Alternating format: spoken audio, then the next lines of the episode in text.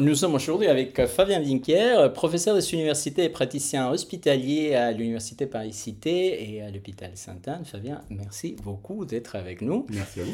Donc, pour commencer, si tu pourrais peut-être nous éclairer un peu par rapport à professeur des universités et praticien hospitalier, mhm. c'est euh, chercheur en neurosciences cognitives et euh, aussi psychiatre et spécialisé dans euh, des troubles tels que la schizophrénie, euh, la dépression mais plutôt c'est toi qui va, qui va nous éclairer là-dessus, s'il te plaît.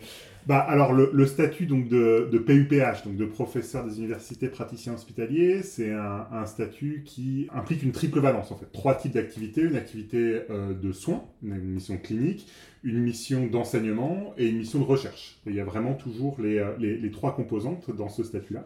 Alors côté euh, clinique, je suis donc psychiatre, je travaille en service hospitalo-universitaire au sein du GHU Paris Psychiatrie et Neurosciences, donc à l'hôpital Sainte-Anne. Et j'ai une activité qui est principalement autour de pathologies résistantes, voire ultra résistantes, des patients qui sont en 5e, 6e, 7e, 8e, 9e et beaucoup plus ligne de traitement, chez qui on n'arrive pas forcément à, trouver, on va dire, des, euh, euh, des, des, réponses. Et euh, j'interviens dans ce cadre-là, c'est-à-dire j'interviens pour essayer de proposer des, solutions ou des protocoles, on va dire, qui sont parfois à, à frontière du coup avec la, avec la recherche, sur effectivement différents types de pathologies psychiatriques, notamment euh, dépression, que ce soit dans le cadre d'un trouble dépressif récurrent ou dans le cadre d'un trouble bipolaire, hein, les deux grands cadres, on pourra revenir un peu là-dessus euh, si, si, si, si, tu le souhaites, et, euh, et ou schizophrénie et d'autres troubles aussi associés, on va dire c'est mes principales missions ou expertises. Et puis, alors côté enseignement, bah, c'est l'enseignement de la psychiatrie, l'enseignement éventuellement dans des enseignements plus spécialisés en neurosciences. Et puis côté recherche, j'ai une activité de recherche en neurosciences cognitives sur euh, les, euh, on va dire, la, physiopathologie cognitive des maladies psychiatriques, donc essayer déjà de décrire les processus cognitifs qui sous-tendent l'émergence euh, ou l'existence des pathologies psychiatriques, les, processus cognitifs sous-jacents aux symptômes, et puis essayer de, de, comprendre les bases neurales ou neurobiologiques de ces, de ces mécanismes cognitifs, donc d'essayer d'incarner finalement cette description cognitive dans une neurobiologie, d'où l'aspect neurosciences et pas juste euh, sciences cognitives. Donc, euh, euh, le, cœur de mon activité, c'est de la psychologie expérimentale, c'est d'essayer de comprendre les processus cognitifs. Et puis, j'essaye de rajouter une couche qui est une couche de compréhension des, des, des mécanismes sous-jacents. Et voilà, donc l'association de ces trois, ces trois composantes, ces trois, ces trois missions, on va dire. Euh, trois chapeaux, un agenda très cherché, sans doute. Euh, peut-être par rapport, tu viens de mentionner euh, psychologie expérimentale, et pour éclaircir un peu les gens qui nous écoutent, comment est-ce que ça pourrait s'appliquer la psychologie expérimentale dans les cas des, des troubles psychiatriques que tu viens de mentionner?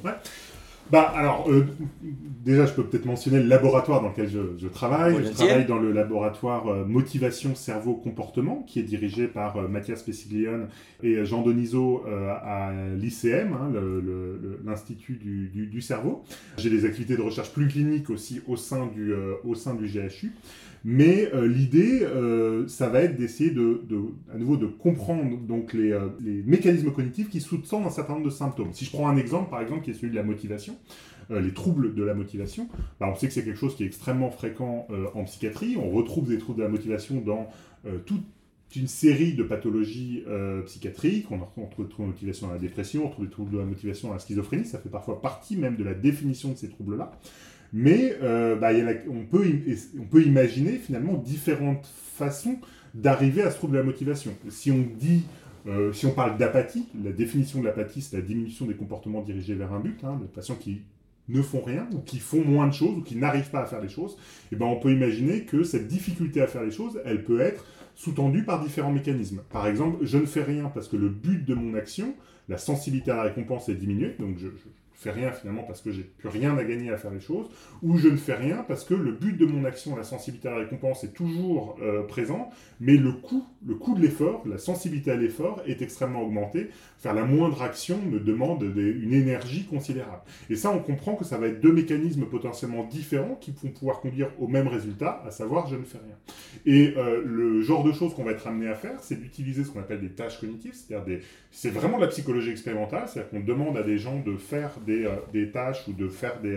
donc ça va être des choses très simples. Par exemple, serrer une pince, il y a un écran et puis on voit une perspective de récompense, puis on demande aux gens de serrer une pince ou bien de faire des choix entre différentes options. Donc c'est vraiment des, comme des petits jeux sur ordinateur et on va essayer d'utiliser le comportement des participants dans cette tâche pour inférer les processus cognitifs à l'œuvre dans cette tâche en nous disant que ça va nous renseigner potentiellement sur le trouble de ces patients. Par exemple, encore une fois, si on fait faire des tâches de motivation à des patients souffrant de dépression, eh ben, on peut essayer de discriminer si c'est un problème de sensibilité à la récompense, si c'est un problème de sensibilité à l'effort. Et dans ce cas-là, on, arrive, d'ailleurs, c'est quelque chose quand même qui est assez intéressant, on arrive à des résultats différents selon les pathologies. On ne tombe pas forcément sur les mêmes bases cognitives qui peuvent sous-tendre le même symptôme, à savoir de l'apathie ou de la diminution à nouveau des comportements dirigés vers un but. Et euh, je, parlais tout à l'heure d'ancrer ça dans une neurobiologie, c'est-à-dire d'incarner ça, de se dire qu'une fois qu'on a décrit les processus cognitifs, eh ben on va essayer de faire le pont, d'utiliser ça comme un marchepied vers la compréhension des processus neurobiologiques ou, cérébraux. Euh, bah on peut faire ces mêmes tâches dans une machine d'IRM, par exemple, une machine d'IRM fonctionnelle, pour voir les régions cérébrales qui s'activent quand on fait euh, telle ou telle tâche ou coupler ça avec des interventions médicamenteuses, par exemple donner soit à des volontaires sains, soit à des patients différents types de traitements, et de voir comment ça va modifier, bah, pour reprendre mon exemple, sélectivement, la sensibilité à la récompense ou la sensibilité à l'effort. Parce qu'on sait maintenant que euh, les bases neurales, c'est-à-dire les, euh, euh, les, les, régions cérébrales et les neurotransmetteurs qui sous-tendent ces différents processus, est-ce que je ressens toujours du plaisir? Est-ce que j'ai de l'envie? Est-ce que j'ai de l'intérêt? Est-ce que j'éprouve euh, des, choses positives ou est-ce que euh, je suis euh, motivé par une perspective de récompense, bah, ce n'est pas sous-tendu par les mêmes systèmes que celui qui est associé au traitement de l'effort. Et donc on peut imaginer que ces différentes façons d'arriver au même symptôme reposent sur des systèmes euh, neurobiologiques différents et donc nécessitent des traitements différents pour être soulagés. Ce ne sera peut-être pas les mêmes stratégies qu'on va employer chez un patient qui présente un, problème de sensibilité à la récompense ou un patient qui présente des troubles de sensibilité à l'effort. Ça, c'est un exemple, là, on pourrait en donner bien d'autres, mais c'est un exemple de la démarche que j'essaye d'appliquer. Euh, c'est assez éclairant et si je comprends bien, c'est une manière euh, euh, assez emblématique de comment la méthode scientifique elle peut être appliquée dans les cas que tu mentionnais, la dépression, à la fois pour atteindre un niveau très granulaire et spécifique euh, dans une pathologie et, pouvoir voir cas par cas, mmh. mais aussi pour pouvoir sortir des choses un peu des cultures, enfin du café de commerce, quand on dit oh dépressif, bon mmh. il faut juste se motiver, je mmh. pense que tu avais écrit quelque chose là-dessus. J'avais écrit un article de vulgarisation dans dans The, Conversation qui disait euh, pourquoi il ne sert à rien de dire à un patient déprimé de se secouer un peu? Parce que c'est quelque chose qu'on a très souvent comme euh, retour des patients. Bah, euh, finalement, quand on a un de ces... C'est très compliqué à comprendre la dépression. C'est quelque chose de quand, on n'a pas expérimenté soi-même ou quand on n'y a pas été exposé dans un cadre professionnel comprendre ce que c'est, c'est compliqué. Donc on a toujours pour réflexe d'essayer de comprendre euh, les euh, troubles que vivent nos proches ou nos patients à l'aune de euh, bah, ce qu'on a vécu nous, de projeter finalement, de comprendre à l'aune de la psychologie ordinaire. Et donc d'appliquer les recettes qu'on aurait tendance à appliquer chez chez tout un chacun. C'est-à-dire que quand quelqu'un va pas bien, bah, on le prend par la main et puis on se dit on va aller, on va aller voir des gens, on va aller faire des choses. Et ça, bah, c'est des choses qui peuvent marcher hein, chez, chacun de nous, mais euh, qui, euh, chez des patients déprimés, quand il y a vraiment une, altération de la motivation, un trouble de la motivation, bah, c'est comme si on disait à une voiture où il n'y a plus d'essence dans le moteur de se bouger un petit peu pour avancer, ça marche pas. Et, ça peut même euh, avoir un côté alors, c'est bien sûr fait avec bienveillance hein, de la part des, proches, mais ça peut même avoir un côté un peu persécutant, c'est-à-dire finalement, ou en tout cas culpabilisant, pas persécutant, mais culpabilisant, c'est-à-dire le patient qui souffre de dépression voit ses tentatives de, n'arrive pas, à, n'arrive pas à, y répondre, n'arrive pas à répondre aux sollicitations et euh, se culpabilise de ne pas y arriver, donc ça peut avoir un peu cet effet potentiellement contre-productif. On, appelle ça le syndrome orangina, c'est-à-dire les, les, proches qui essaient de secouer un petit peu le proche euh, pour, euh, pour qu'il aille mieux. Ce qui, encore une fois, peut être une stratégie qui marche dans, euh, la vie de tous les jours, mais qui ne va pas marcher quand il y a quelque chose qui est cassé ou qu'il y a quelque chose qui est altéré. Bah, de la même manière qu'on ne peut pas dire à un patient qui souffre de diabète de euh, de lui dire de, faire un effort à son pancréas. Ça marche pas. Euh, voilà. Et bah, c'est la même chose dans la dépression. C'est un très bel exemple pour euh, ce qu'on a, on va aborder après, à savoir la question environnementale, que enfin, les bonnes intentions toutes seules, non seulement elles peuvent ne pas marcher, mais elles peuvent être même contre-productives. Oui, tout à fait. oui, oui, bah, c'est quelque chose qu'on observe. En tout cas, nous, alors après, vaut mieux avoir des proches qui, dans la dépression et dans d'autres pathologies psychiatriques, vaut mieux avoir des proches qui tiennent à soi et qui essayent de faire des choses, parce que voilà, que, que, que d'être tout seul et isolé, quand même, hein, euh, voilà, de toute façon. Mais, à nouveau, c'est intéressant de voir que euh, cette démarche de, de sciences cognitives, avant tout, hein, de, psychologie expérimentale, eh ben, elle résonne avec la clinique, elle permet de comprendre des choses de la clinique. Moi, ça a potentiellement changé ma façon d'interroger les patients. C'est-à-dire qu'il y a des choses que euh, je pense que je, pose des questions potentiellement de façon un peu différente aujourd'hui, maintenant que j'ai fait ces, travaux-là, notamment sur la sensibilité à l'effort. Alors, la sensibilité à la récompense, c'est quelque chose qui est très, très dans notre cadre euh, euh, descriptif des maladies. On a par exemple un mot qui s'appelle l'anédonie, l'incapacité à éprouver du plaisir. Euh, mais il n'y a pas le mot équivalent pour l'augmentation de la sensibilité à l'effort, pour le fait que les patients nous décrivent que la moindre action, ça demande des, des ressources et une énergie considérable. On n'a pas un mot simple pour le décrire. Et ça fait évidemment partie de la clinique. Hein. Quand on prend des bouquins de clinique, on le voit marqué. Mais probablement l'accent est un peu moins mis là-dessus. Et, le fait de, bah, comme toujours, le fait euh, d'avoir le concept, ou en tout cas de s'être intéressé au concept, ça, change la manière dont on va euh, poser la question, le fait de le rechercher et potentiellement le fait de s'en servir pour, euh, pour les soins et dans les soins qu'on va proposer derrière aux, patients.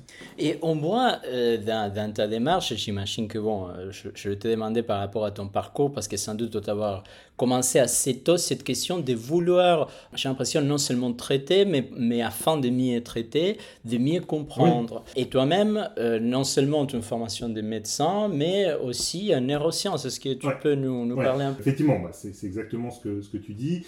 Je me suis même inscrit en médecine à la base pour faire de la recherche. C'est-à-dire que j'avais euh, l'idée, en fait, je voulais travailler sur le cerveau. J'avais fait une, une, première année de maths, de prépa, il y avait des choses qui me, qui me manquaient.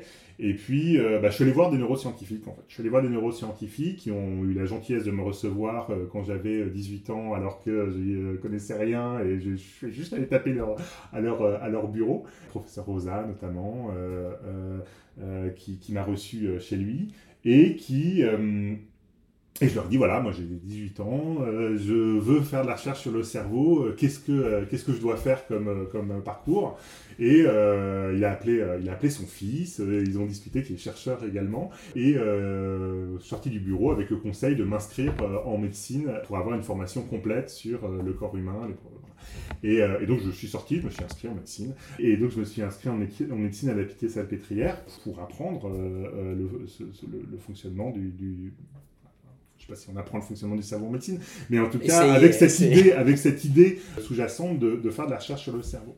Et j'ai eu beaucoup de chance parce que en deuxième année, bah, s'est en France une initiative euh, qui s'appelait l'école de l'INSERM l'école de l'INSERM Liliane Bettencourt hein, aujourd'hui qui euh, qui sont des cursus de type MD PhD donc MD PhD c'est ce qui existe euh, aux, États-Unis. En France on dit cursus médecine sciences donc qui permet d'avoir d'emblée un double cursus c'est-à-dire une formation clinique une formation médicale et une exposition très précoce à la recherche. Et donc j'ai fait partie de la première promotion hein, ça se crée en 2003 donc j'ai fait la partie j'ai vraiment beaucoup de chance.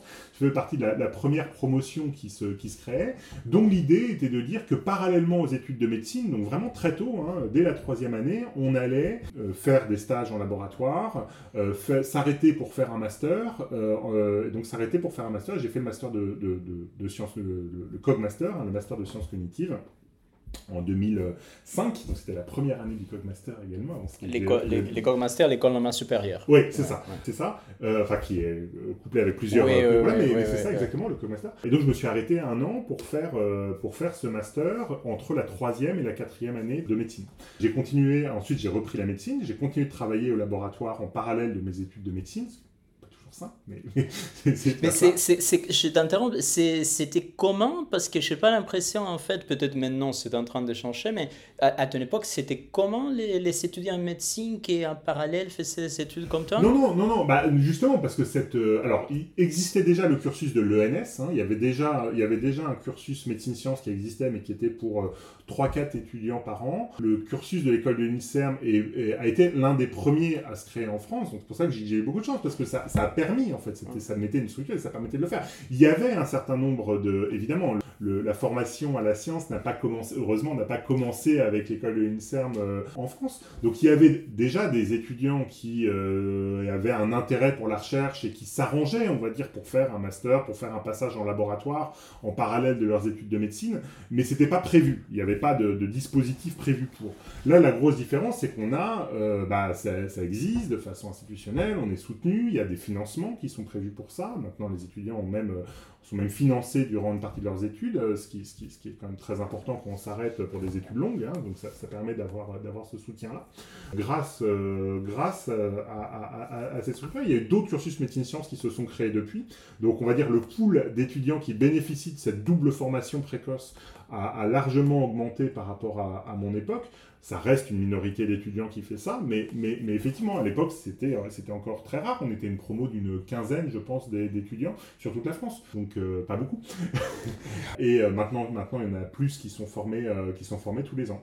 Mais, mais ça m'a permis, effectivement, d'avoir cette, cette, ce double regard, on va dire, de façon assez précoce. C'est-à-dire avoir un regard vraiment médical et d'avoir cette formation conceptuelle hein, qui est importante via le Cogmaster et via les... J'avais fait mon,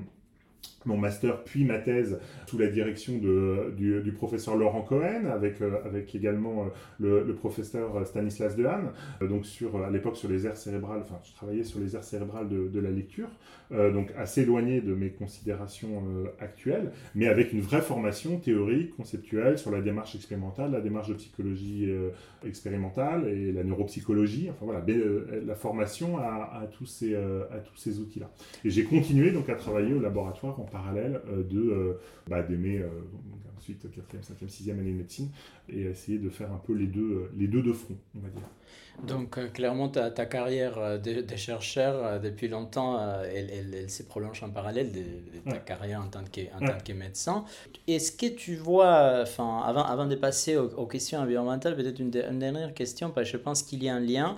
je voyais récemment, et je pense que c'est la présidente de la Société française des neurosciences qui avait écrit une tribune en soulignant l'importance des neurosciences pour éclairer la psychiatrie. Mm. et j'imagine bon, que, que dans dans tout ce que tu viens de nous expliquer, ça a l'air que c'est important, mais est-ce que mm. toi tu, tu dirais, bon voilà, c'est important, ou est-ce que tu irais encore plus loin pour enfin, souligner l'importance de ces liens interdisciplinaires? La psychiatrie, c'est une discipline médicale.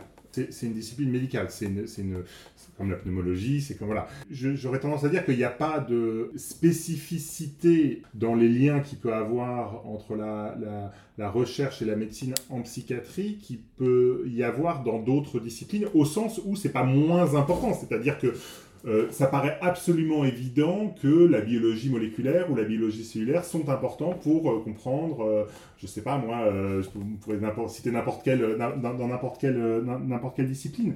Bah, c'est la même chose en psychiatrie.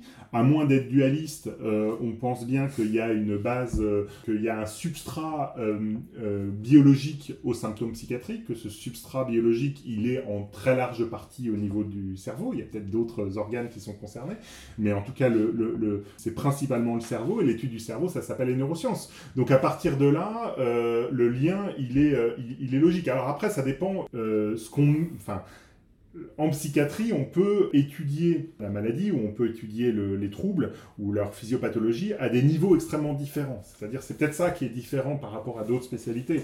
C'est-à-dire qu'on peut se poser la question évidemment des origines génétiques, on peut regarder euh, ce qui se passe au niveau euh, moléculaire, on peut regarder ce qui se passe au niveau cellulaire, on peut regarder ce qui se passe au niveau du réseau, on peut faire de l'imagerie euh, cérébrale, c'est ce que je fais, on peut, faire de la, psychologie expérimentale, donc avoir un autre niveau de lecture, donc ce niveau de lecture cognitif qui, est potentiellement complètement découplable de la question des bases, encore une fois neurobiologiques, hein, et je pense que c'est important de décrire les processus cognitifs indépendamment même de la question de leur ancrage neurobiologique. On peut euh, faire des sciences sociales, on peut, et, c'est très important de, comprendre euh, les déterminants des euh, pathologies psychiatriques à ce, à ce niveau de description.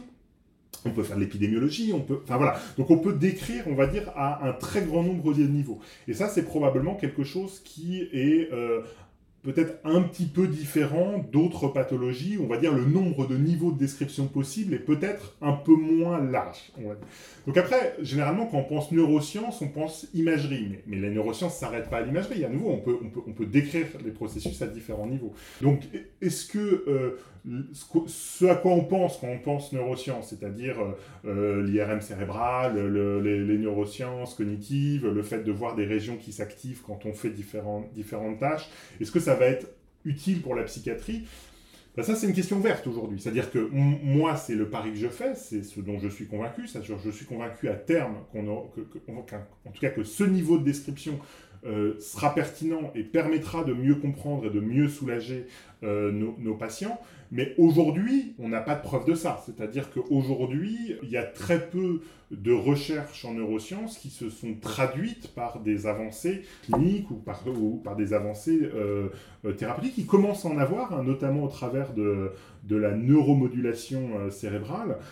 dans, mes, dans mes casquettes, je, suis, je dirige aussi l'Institut de neuromodulation, donc avec l'utilisation de, différentes techniques pour pour moduler l'activité cérébrale dans, les, dans, les, dans différentes pathologies psychiatriques, la stimulation magnétique transcrânienne, l'électroconvulsivothérapie, euh, bon, d'autres approches. Euh, et, euh, et, il commence à voir maintenant ces liens-là, c'est-à-dire que finalement l'étude des, des, de la pathologie psychiatrique avec ces techniques de neuroimagerie commencent à permettre euh, d'optimiser les soins.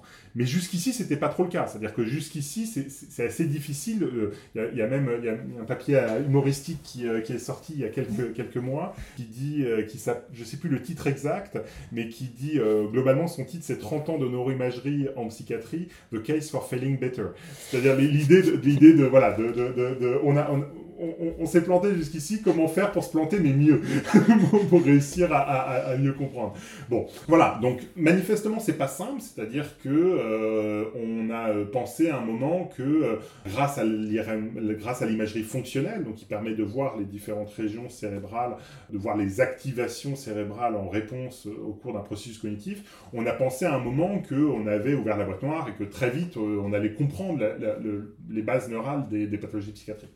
C'est pas le cas. C'est-à-dire qu'aujourd'hui, je ne peux pas dire aujourd'hui que les neurosciences ont changé notre pratique. C'est pas ça qui a changé notre pratique. Qui a changé notre pratique, c'est l'arrivée de nouveaux traitements, c'est l'arrivée de. Et, c'est une démarche très empirique sur le fait de traiter, de, de, enfin, de tester si les traitements marchent ou non.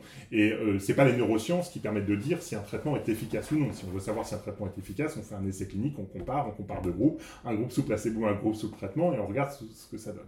Mais par contre, euh, l'idée que parmi les différentes approches, les neurosciences vont peut-être permettre de mieux comprendre la physiopathologie et donc de, générer des nouveaux traitements, ça, euh, ça oui, je pense que c'est euh, un vrai, une vraie piste et un vrai, euh, et un vrai, euh, un vrai enjeu. Est-ce que c'est ça qui apportera la solution ou est-ce que c'est... Euh, parce qu'il y a un déficit de traitement encore aujourd'hui. On a des traitements efficaces, mais, mais, mais pas assez, ou euh, on préférerait avoir des traitements qui marchent plus vite, qui marchent plus souvent, qui marchent mieux, qui marchent de façon plus durable. Donc voilà, il y a encore énormément de choses à trouver dans le champ de la psychiatrie, dans le champ des, des, pathologies neurologiques également. Mais est-ce que c'est cette démarche de neurosciences qui permettra l'arrivée de nouveaux médicaments ou est-ce que c'est d'autres approches? C'est une, une, une question. Et je dis, je dis médicaments, mais on pourrait parler de techniques de remodulation, on pourrait parler de psychothérapie. voilà, il y a, de toute façon, l'approche euh, thérapeutique en psychiatrie, elle est intégrative et il ne s'agit pas d'opposer euh, la psychothérapie, les médicaments, la neuromodulation, tout ça agit de façon synergique et complémentaire. Je suis tenté de faire un lien que euh, tu, tu, je suis un peu peur de le faire, mais je vais le faire quand même parce qu'il y a toi pour me corriger au cas où je dis n'importe quoi. J'ai l'impression qu'il y a des approches. Par exemple, je, je, pense à, bon, tu mentionnais les troubles bipolaires et euh, je pense qu'au 19e siècle, il y avait euh, cette conception du trouble bipolaire en tant que ce qu'on appelait la folie circulaire, mmh. qui après a été écartée et après quand même. il y a eu plusieurs dénominations. Hein. Voilà. psychose maniaco-dépressive, dépressive on a parlé la folie de face. Enfin, voilà, il y, a eu il y a eu beaucoup de dénominations pour parler de, de ces troubles-là. Et sauf erreur de ma part, parfois on peut se dire, bon, finalement, ce qu'on disait il y a un certain temps, on peut aujourd'hui les, les, réutiliser avec, enfin, parce qu'on a des nouveaux mmh. outils, etc. Et tu parlais des stimulations magnétiques transcrâniennes, qui est bien sûr une très mauvaise publicité. Ah, alors, c'est surtout l'électroconvulsivothérapie qui a une très mauvaise publicité. Mais les gens les confondent, n'est-ce pas Ou non C'est moi qui les confonds. Oui, peut-être. non, peut-être. en fait, c'est surtout l'électroconvulsivothérapie qui a mauvaise presse, parce que c'est associé à ce qu'on appelait dans le temps les électrochocs. Hein. Donc, euh, tout le monde a en tête euh, Vol au-dessus d'un coucou, par exemple, qui est certes un monument du cinéma, mais qui ne reflète plus la réalité d'aujourd'hui au niveau de, de, la, euh, enfin depuis très longtemps d'ailleurs, hein, qui reflète plus la réalité de cette, de cette technique. Oh, je ce serait la série Homeland qui, ah, oui. montre un peu aussi ça. C'est vrai. Je, je suis pas allé jusque là dans la série, donc j'ai ah, pas vu. voilà. Bon, en tout cas, c'est fini il y a un certain temps, mais, donc mais, euh, mais oui, oui. L'un de mes maîtres en disait que les, les, euh, les, les ECT, euh, les ECT qui font tant de, dont on dit tant de mal et qui font tant de bien. C'est-à-dire que c'est encore aujourd'hui le traitement de référence dans la dépression résistante, c'est le traitement le plus efficace, qui a un certain nombre d'effets secondaires, il ne s'agit pas de le nier, mais ça reste aujourd'hui le traitement le plus efficace dans la dépression quand, quand les autres traitements ne marchent pas. Ça reste un traitement de choix dans la schizophrénie résistante ou dans la, furie maniaque, on va dire des, états de manie qu'on n'arrive pas à soulager avec des traitements, des traitements médicamenteux.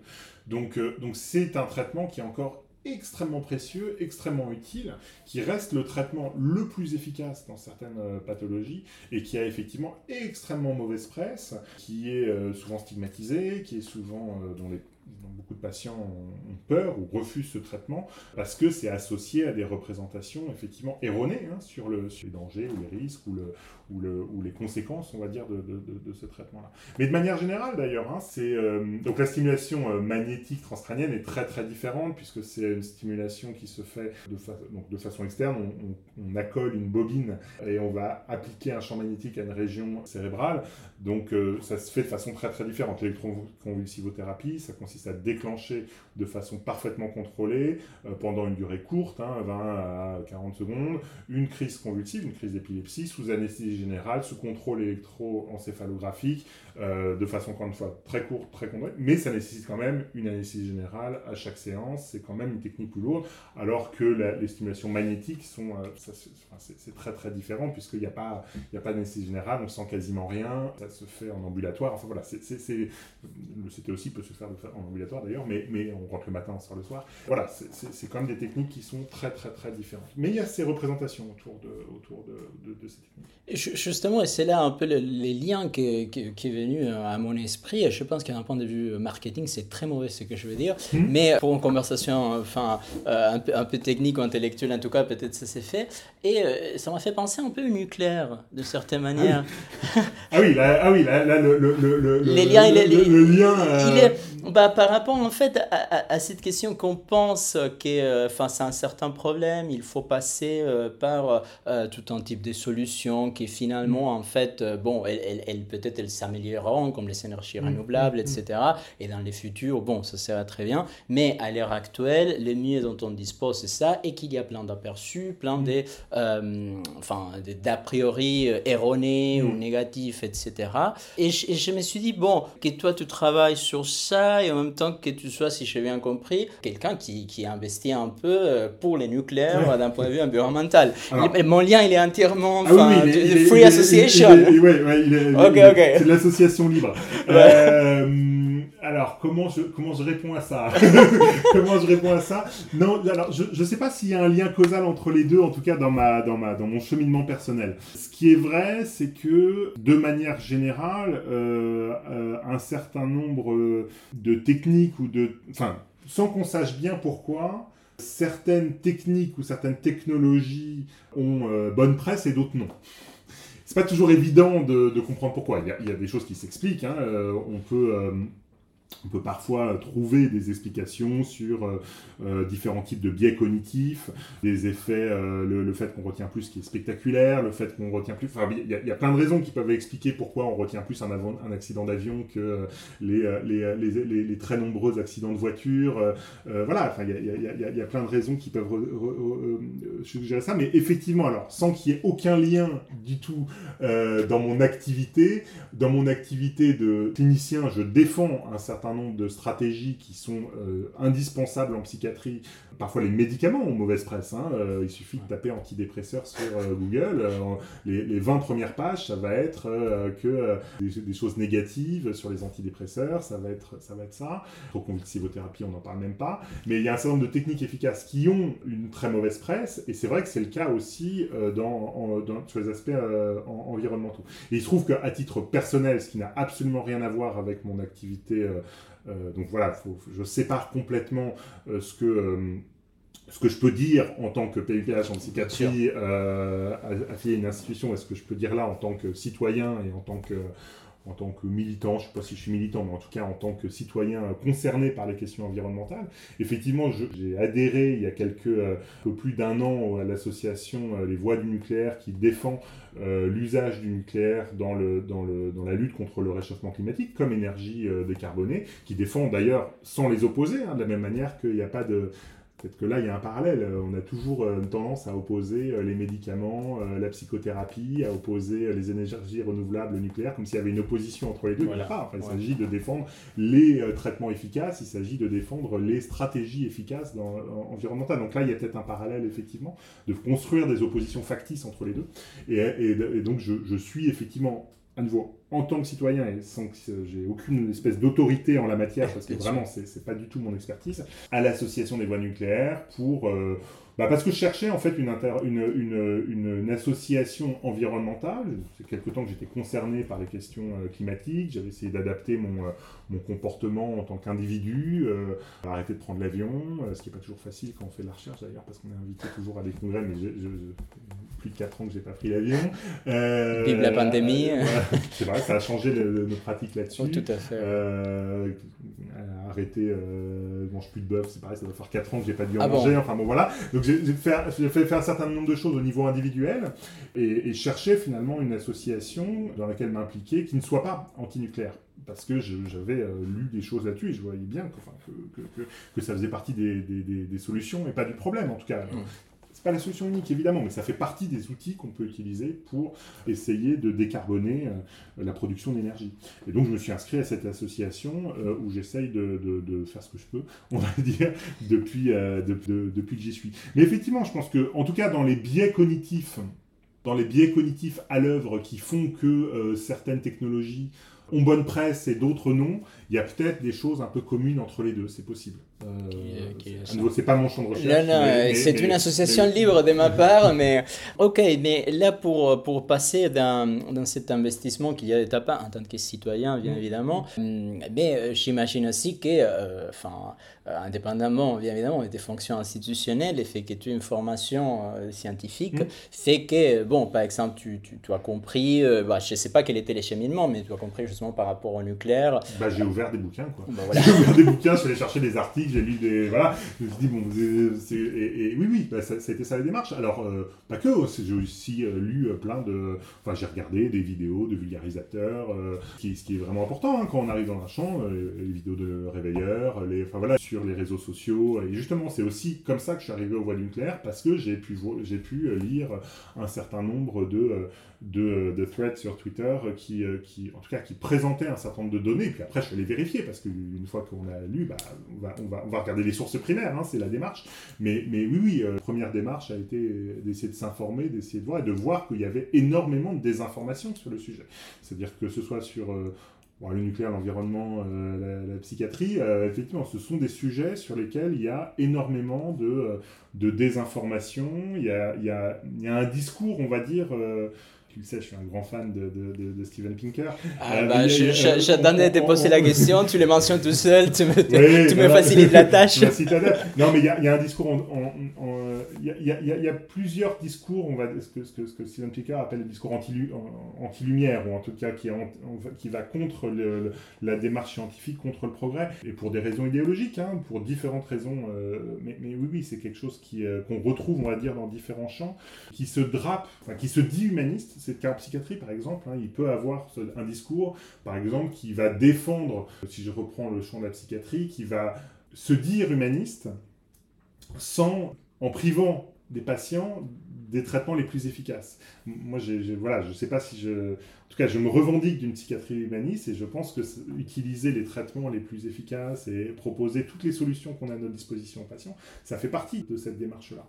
Et oui, là, à nouveau, il y a des, ponts à faire probablement entre, le, entre, euh, entre la désinformation contre laquelle on doit lutter en psychiatrie, toute la stigmatisation, toutes les idées reçues, que ce soit sur les patients, que ce soit sur les traitements, euh, beaucoup plus, beaucoup sur les patients qui sont extrêmement stigmatisés hein, malheureusement, et euh, que ce soit sur les traitements, que ce soit sur les psychiatres d'ailleurs, il y a aussi beaucoup de stigmatisation sur, euh, sur, sur, sur, les psychiatres. Moins, mais, ça existe quand même, ou que ce soit dans le champ environnemental où il y a cette, cette, cette désinformation et cette stigmatisation. Et cette désinformation qu'il y a dans l'environnement, au, moins pour nous, dans, dans Replanet Association, sœur de, de, voies du nucléaire, d'une certaine manière, euh, qu'on le voit par rapport à tout un tas de, solutions technologiques, que mm. ce soit les nucléaires, mais que ce soit aussi les OGM, que mm. ce soit bon, des, choses comme ça. Et au cœur euh, de cette opposition-là, il semblerait justement y avoir, euh, comme un cette question idéologique que tu viens de mentionner, à savoir les progrès. Mm. Euh, les progrès, les valeurs humanistes, les valeurs des lumières, que, bah, si, si, je comprends bien, pour toi, c'est un peu pink. avant j'imagine que ça vient un peu d'avant d'autres lectures que tu dois avoir fait sans doute. Mais en tout cas, je me suis retrouvé, on va dire, dans cette lecture. Ça reste mon livre de chevet, euh, Enlightenment Now, euh, le, le, triomphe, euh, le, triomphe, des Lumières. Ça reste l'un de mes livres de chevet et l'une de mes lectures les plus, les plus marquantes, on va dire, hein, ou, qui compilait, on va dire, cette, des, des, informations et des démarches, y compris des enfin voilà, qui dans, sur des sujets extrêmement différents et de voir, euh, de voir euh, à la fois les progrès constatés sur les euh, dernières décennies ou les dernières, oui, dans, dans, la condition humaine et le discours ambiant qui pourtant consiste à penser que tout va mal et que les choses vont, que les choses vont moins bien aujourd'hui qu'elles n'allaient hier. Mais on, retrouve effectivement ce genre de, ce genre de discours et ce genre d'idéologie. Et, et, les progrès humains qui, qui, est finalement au cœur de, de Enlightenment Now, j'imagine que dans ton dans ton champ de recherche, il doit y avoir des, des exemples, en fait, des, vraiment des, breakthroughs, enfin, mm. des, découvertes ou des choses. Là, c'est une petite digression qu'on mm. fait avant de continuer sur la question environnementale. Donc, est-ce qu'il y a pour toi des exemples qui peuvent incarner euh, les progrès humains en, psychiatrie enfin, euh, bah, Ne serait-ce que l'arrivée des médicaments.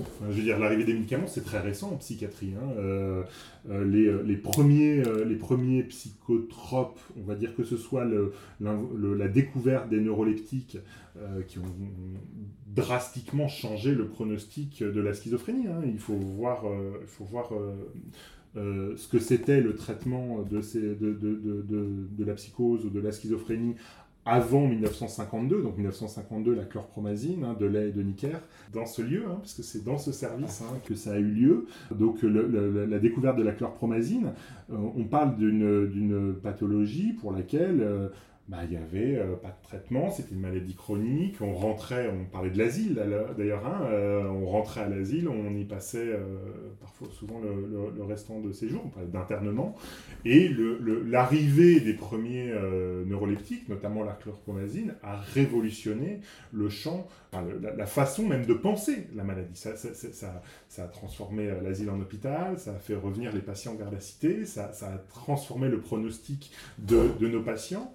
Et euh, on pourrait probablement, euh, et 1900, donc cette, année euh, un peu miracle dans laquelle il y a l'arrivée des premiers neuroleptiques, où il y a l'arrivée des premiers antidépresseurs aussi, hein, on est dans les mêmes années, 1952, les premières découvertes des effets antidépresseurs de, de ce qui deviendra derrière les IMAO, donc une classe d'antidépresseurs, et puis la découverte dans les années qui suivent des d'autres classes de, médicaments. On a autour des années 50 l'arrivée euh, sur quelques années de, bah, c'est un changement de paradigme complet. C'est-à-dire qu'on passe, c'est finalement l'avènement de la psychiatrie biologique, ou en tout cas de, l'idée que la neurobiologie a un rôle aussi important en psychiatrie, c'est arrivé de par l'arrivée des médicaments, et non pas l'inverse. C'est-à-dire c'est les médicaments qui sont arrivés en premier, c'est les médicaments qui ont permis de comprendre que peut-être ces euh, molécules avaient un rôle à jouer dans la, physiopathologie des maladies psychiatriques. Et ça a révolutionné euh, l'exercice, ça a été un progrès majeur pour les patients, encore une fois, hein, l'arrivée de ces médicaments-là, qui sont largement stigmatisés, qui sont largement, euh, qui ont mauvaise presse. Hein. Les traitements psychiatriques, globalement, on pense toujours que c'est euh, les mots qui viennent régulièrement, c'est camisole chimique, c'est ce genre de choses. Mais, mais, mais c'est des, des, des, le but de ces médicaments-là, et, en fait, quand on compare l'avant et après, c'est la réalité, c'est de permettre aux patients de vivre euh, une vie normale, j'aime pas le terme, mais en tout cas la, vie qu'ils auraient vécue euh, le, plus proche possible d'une vie euh, qu'ils auraient vécue sans la maladie. Alors évidemment, on parle de maladie chronique, les médicaments ont des effets secondaires, il y a encore énormément de progrès à faire pour avoir des médicaments qui soient plus efficaces, qui aient moins d'effets secondaires, parce que les médicaments aujourd'hui ont des effets secondaires, il ne s'agit pas de les nier, il ne s'agit pas de dire que c'est des médicaments miracles, mais, euh, mais, mais en termes d'innovation et de progrès, ça a, été ça a vraiment été une révolution en l'échelle de quelques, de quelques années.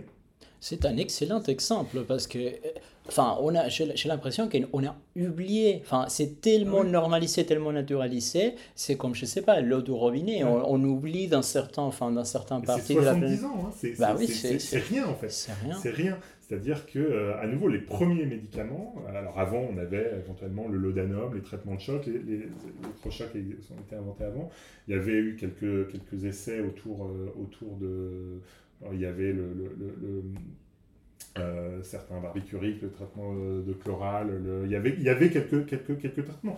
Mais les, des traitements qui vraiment ciblaient directement euh, l'évolution de la maladie et qui n'étaient pas juste des traitements symptomatiques pour endormir le patient, bah, finalement, mis à, part quelques, quelques exemples, encore une fois, qui est arrivé plus tôt, bah, les deux, deux des classes majeures de médicaments, les neuroleptiques, les antipsychotiques et euh, les antidépresseurs, c'est 1952. Euh, Donc c'est extrêmement récent euh, dans, dans l'histoire humaine. Et avant ça, bah, devenir de la schizophrénie, c'était une maladie chronique et on avait... et, et l'incidence de la maladie n'a pas évolué. Il y a toujours cette idée, toujours cette idée que la psychiatrie, là je pense que c'est surtout vrai pour la dépression, est une maladie de riches. Euh, que quand on est pauvre, quand on a faim, quand on, euh, quand on souffre d'autres choses, on n'a pas le temps d'être déprimé. C'est une idée qui est fausse, qui est rigoureusement fausse. Hein, quand on regarde, que ce soit historiquement ou que ce soit au travers des pays, bah, on voit que... Euh, alors, ça a peut-être un petit peu évolué, il y, a, eu des bouleversements avec le Covid, mais, mais juste pour dire que l'incidence des maladies psychiatriques, au fil du temps, a assez peu évolué fréquence a assez peu évolué, et euh, la dépression est une maladie euh, ubiquitaire dans les pays riches, dans les pays pauvres, dans les pays de développement. On ne sait pas du tout euh, une réalité que la dépression serait une maladie de gens bien portants, qui ont le temps de se préoccuper de ça. Et, et, que ce soit historiquement dans les temps anciens, ou que ce soit enfin, les descriptions de la dépression chez Hippocrate, ou les descriptions de la dépression dans le, papyrus d'Hébert, dans le premier traité de médecine connu, il y a une description déjà de la dépression. Donc on, on est sur quelque chose qui est proprement euh, bah voilà, depuis qu'on a des descriptions des maladies, on a des descriptions de la dépression et on a des descriptions de la schizophrénie. Donc c'est pas quelque chose qui est nouveau. Ce qui est nouveau, c'est qu'on a des outils pour, euh, pour lutter contre. C'est ça qui est nouveau. Euh, c'est ça qui est nouveau et c'est ça, encore une fois, qui a changé le pronostic de, de ces maladies-là. C'est oui, mais non, c'est chose qui, encore une fois, peut-être je force les choses, mais je continue à avoir tellement des, enfin, des, points communs entre les développements en fait, du traitement des, des maladies et de l'évolution de la, de la psychiatrie avec des questions environnementales. Et justement, bon, tu disais, la, la dépression, on la trouve partout. J'imagine, je ne connais pas les données là-dessus, mais j'imagine que ce qui change, bien évidemment, ça va être l'accès au traitement. Donc, euh, et justement, cette question par rapport à l'environnement, devant nous, il y a tout un tas de choses euh, qu'on a pu avoir, qu'on a réussi à acquérir. Et euh, justement, bon, qu'est-ce qui se passe avec d'autres pays Il y a une différence qui est majeure, c'est que les questions environnementales, on, est, on est, c'est nous qui avons le problème.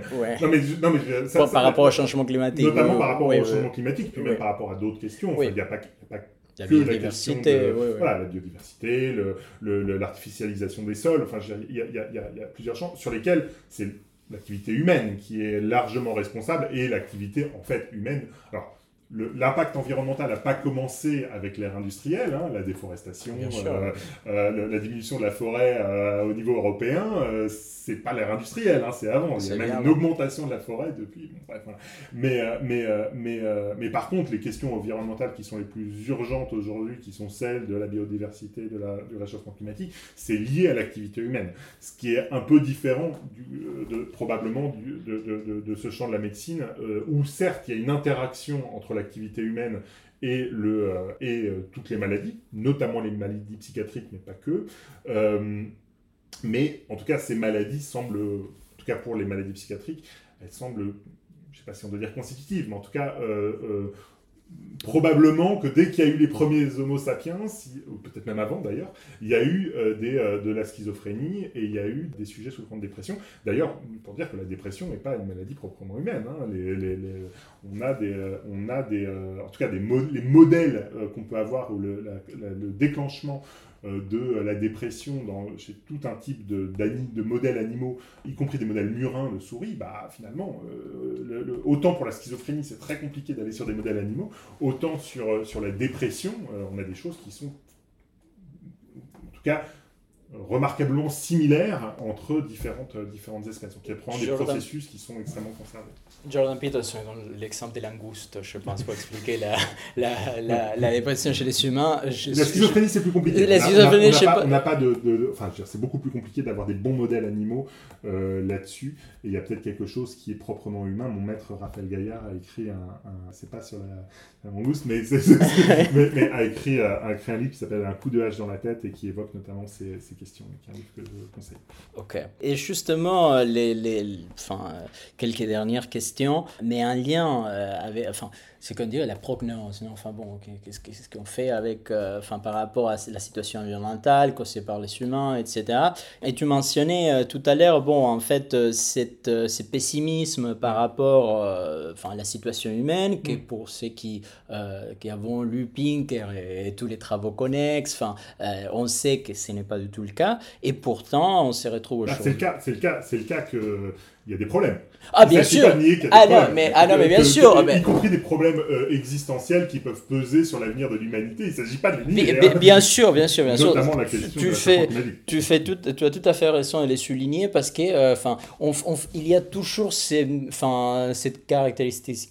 Enfin, disons caractérisateur Steven Pinker comme la personne qui viendra leur, enfin, d'un enterrement pour animer tout le monde. Bah voilà, exactement. Et le fait que le, le- le fait que le, le, le, le, le monde va mieux n'est pas incompatible avec le fait que le monde va mal. Bien sûr, bien sûr. c'est- Et, voilà. ou, ou même les, les faits comme je crois, euh, enfin peut-être je me trompe, mais je crois qu'un peu la volonté qui anime Pink a démontré en fait les choses très précises qui ont fait que le monde aille mieux et comment ça, ça peut partir Mm. D'un moment à l'autre si ces choses... Il n'y a pas de, il y a pas de, qu'il n'y a pas de, de, de, de fatalité au fait que les choses aillent mieux. Voilà, c'est Euh, c'est pas une, enfin, un cycle de l'histoire hegelien, il n'y a, il n'y a, pas- il n'y a pas du tout ça. C'est le discours qui porte. ouais.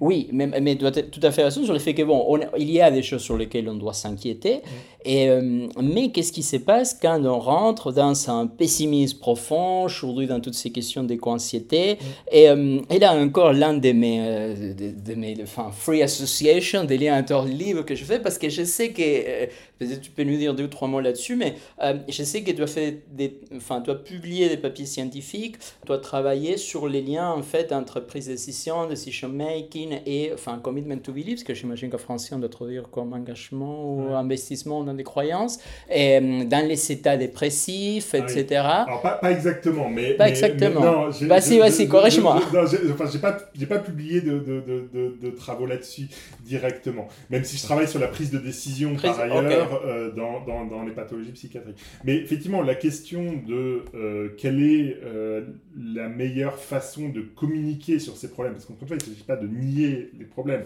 mais il s'agit de communiquer sur les problèmes pour favoriser l'action. C'est-à-dire, euh, et, on sait qu'il est beaucoup plus efficace et beaucoup plus souhaitable de mettre en avant ce qu'on peut faire. C'est-à-dire quand on a un discours qui est euh, fataliste, qui, euh, qui ne montre que les problèmes et qui ne montre pas ce qu'on peut faire, ce qu'on peut réaliser, bah, on, on, on, peut euh, finalement non pas je sais pas si on aggrave, oui, si, aggraver le problème en paralysant en quelque sorte, hmm. c'est-à-dire en, en, en, conduisant soit à du, du déni, de façon euh, c'est un, déni de, de, de, la Fatalisme, réalité, euh, ou, une, climato-dénialisme, voilà, plutôt que je, où je tourne la tête et j'évite de regarder parce que ça m'angoisse trop de regarder les problèmes environnementaux, ou effectivement une forme de, une forme de fatalisme. Mais toujours important, en tout cas, de mettre l'accent sur ce qu'on peut faire, sur ce qui a été fait, sur le fait qu'il y a des choses qui se sont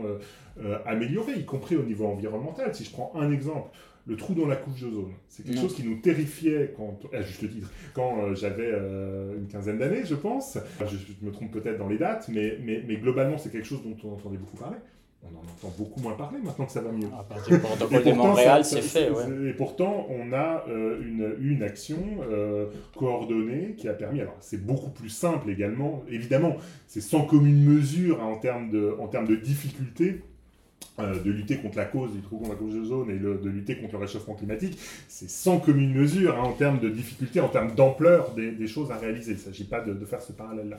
Il s'agit juste de dire que mettre l'accent sur ce qu'on peut faire, sur, euh, que ce soit au niveau collectif ou que ce soit au niveau individuel, je pense que c'est, enfin, je, sais pas que je pense, c'est que c'est montrer que c'est ce type de communication qui permet de euh, qu'on devrait toujours finalement, euh, quand on euh, parle de problèmes, évoquer les possibles solutions. D'ailleurs, et là, il y a un parallèle à faire, je ne sais pas si c'est de la free association, mais en tout cas, c'est aussi ce qu'on fait quand on annonce des mauvaises nouvelles en médecine.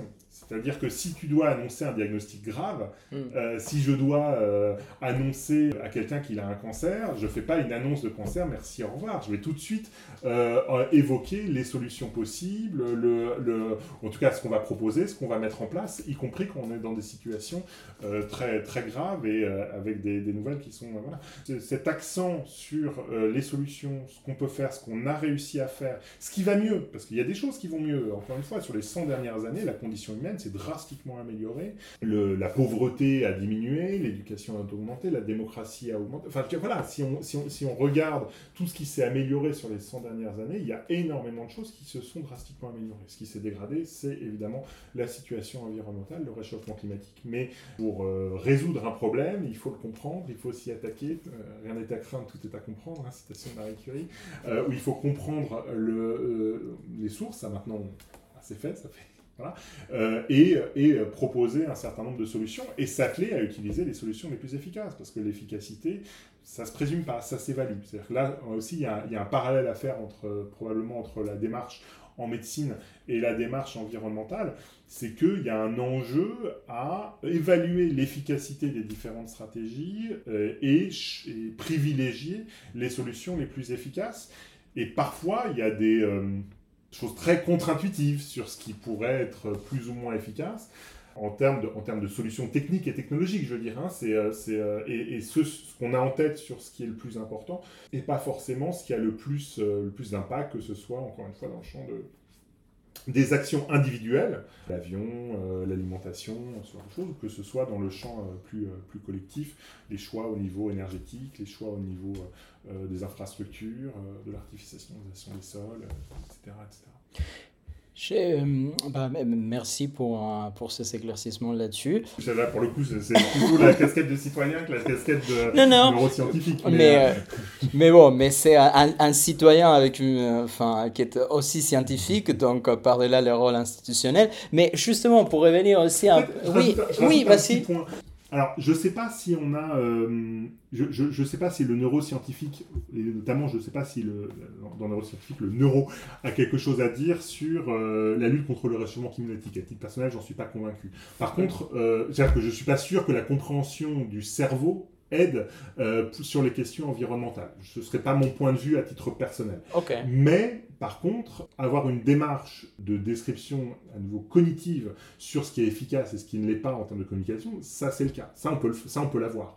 Euh, et il y a des magnifiques travaux sur le sujet. Je pense par exemple à un article qui a été publié relativement récemment par euh, Mélusine Boonfoller euh, et, euh, et euh, j'ai en tête deux auteurs, Chevalier, il y a d'autres auteurs, mais, mais, mais c'est les trois il, que j'ai retenus. Il y a plusieurs papiers. Et, trois, et, et magnifique revue qui décrit les processus de cognition sociale, les processus à l'œuvre dans la cognition sociale, qui pourraient être utilisés comme levier dans la lutte contre le réchauffement climatique.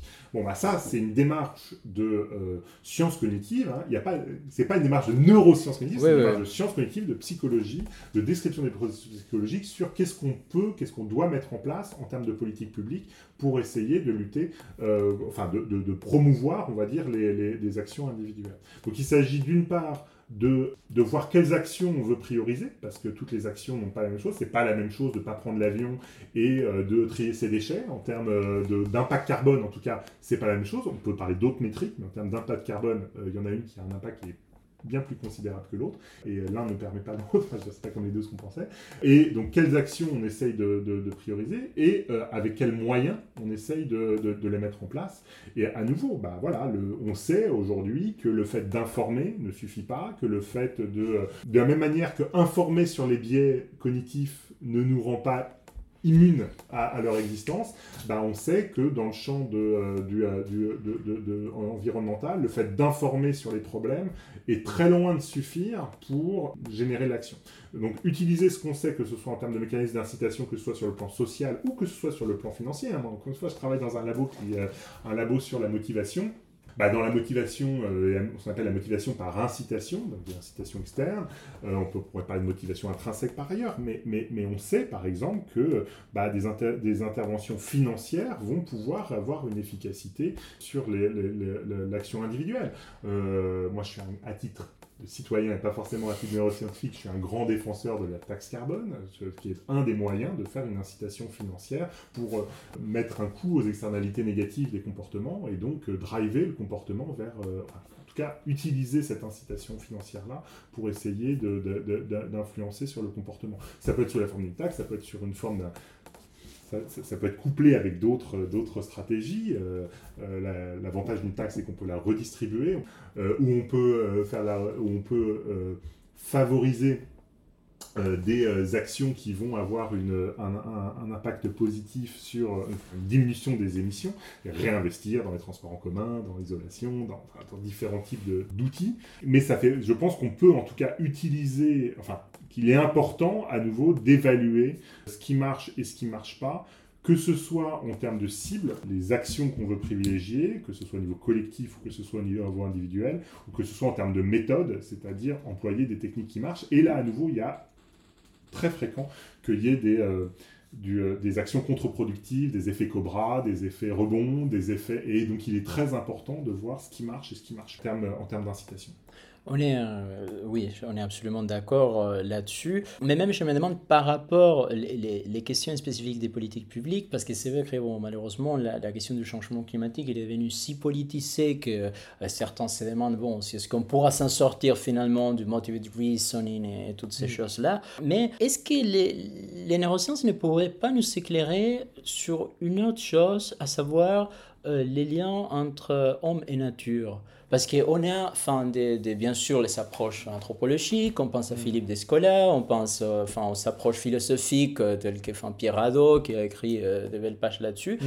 Mais ce qui est, c'est juste, enfin, encore, enfin, free association, je me dis, prouver d'une certaine manière l'importance pour notre bien-être de la nature, s'il y en a. Mm. si, si c'est le cas, peut-être, c'est pas mais tout pourquoi le cas. on a besoin du cerveau pour ça?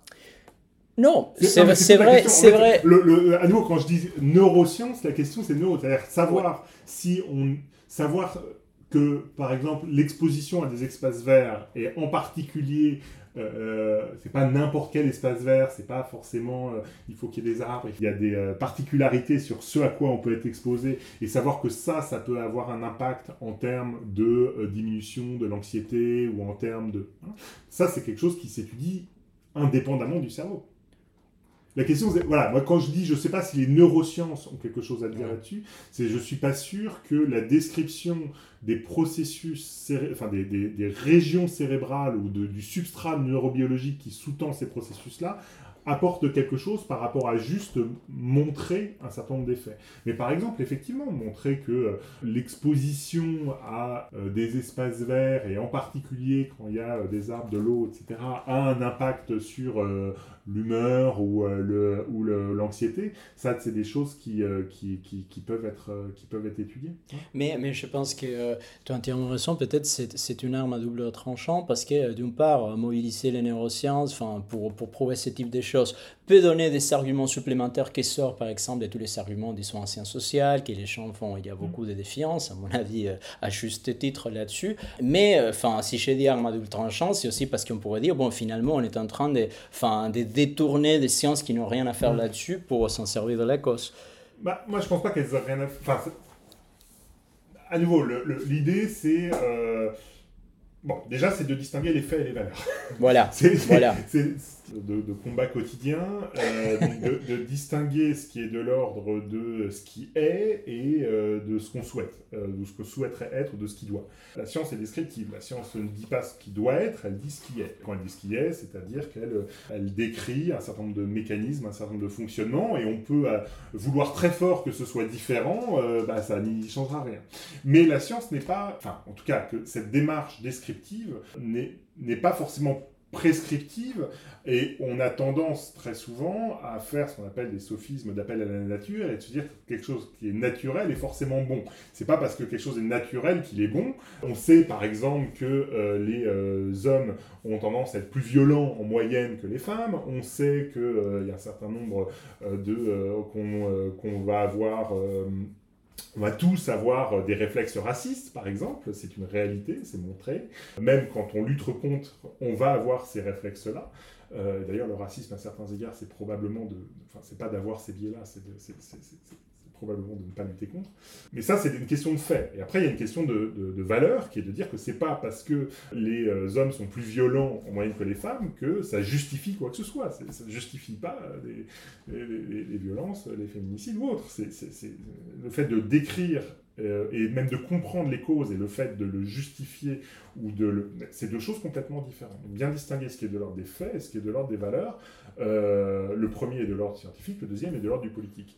Euh, mais par contre, à partir du moment où on a défini les valeurs, bah, comment on obtient, comment on arrive à ces valeurs-là, comment euh, comment on, quel est le meilleur chemin pour aller vers les valeurs qu'on souhaite, bah, ça c'est une question technique finalement. Si on veut aller, si on se dit qu'atteindre le net zéro c'est important, si on se dit que les questions de, on se dit que lutter contre la pauvreté, qui de, y compris d'ailleurs pas au pas seulement au niveau local, mais au niveau euh, mondial, parce que on oublie toujours qu'on est en France, on est un pays quand même qui est très riche globalement, et qu'il y a beaucoup de pays qui, ont, qui, qui, qui, euh, on a tendance à vouloir, euh, à juste titre, lutter contre les inégalités au niveau, au niveau, au niveau français, mais on, on va rencontrer les inégalités et surtout la pauvreté plus que les inégalités, à mon sens, au niveau international.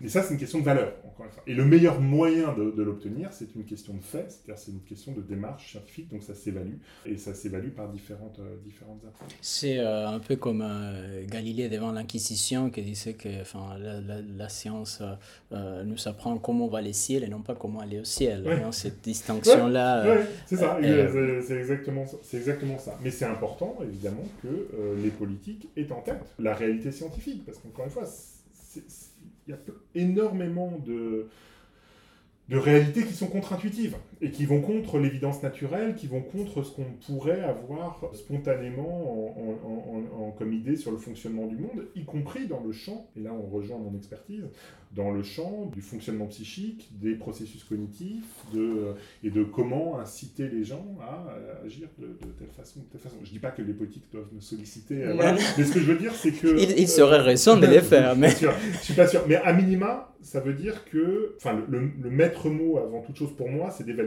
C'est-à-dire que quand on met en place une politique publique, euh, ou quand on envisage une, politique publique, il s'agit d'en évaluer les effets et de ne pas se dire que si sur le papier ça doit marcher, euh, ça va forcément agir comme... Euh, et on a de très nombreux exemples à nouveau d'effets rebonds, d'effets Cobra, de, de, de backfire, qui ont fait l'inverse de ce qu'on avait souhaité. Pour finir euh, sur, euh, sur cette note euh, du, du lien de l'importance de la science pour, pour toute la chose publique, bon, dans les cas pour l'environnement, quels seraient tes, tes, conseils pour les personnes qui, qui sont concernées par les questions environnementales, qui souhaiteraient connaître plus sur quoi faire, que ce soit pour le changement climatique ou d'autres, mais qui se confrontent un peu à, ces climats justement ambiants des bon, catastrophisme, pessimisme, euh, et surtout bon, de, ne pas euh, accéder à certaines solutions technologiques telles que les nucléaires, OCHM, etc. Quel serait ton conseil là-dessus?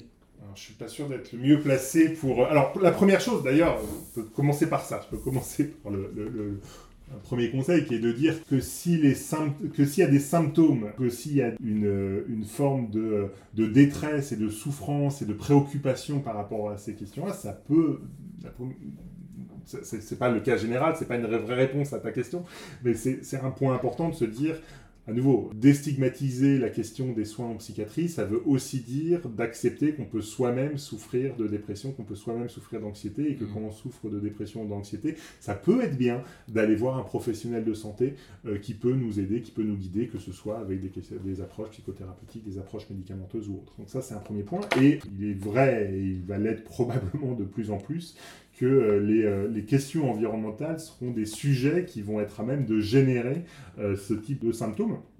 Je ne sais pas si l'éco-anxiété est un syndrome qui doit être décrit, qui doit être identifié, mais ce qui est sûr, c'est que un, trouble anxieux peut se, porter sur ces, sur ces, sur ces, sur ces questions-là. Et, quand il y a une souffrance, allez, allez, j'ai pas de meilleure définition des, troubles psychiatriques que la, que, que, la, souffrance. Et quand cette souffrance est présente, euh, aller chercher de l'aide peut être une bonne solution. Bon, c'était une longue parenthèse, mais, mais, ça, me paraissait, ça, me paraissait, important.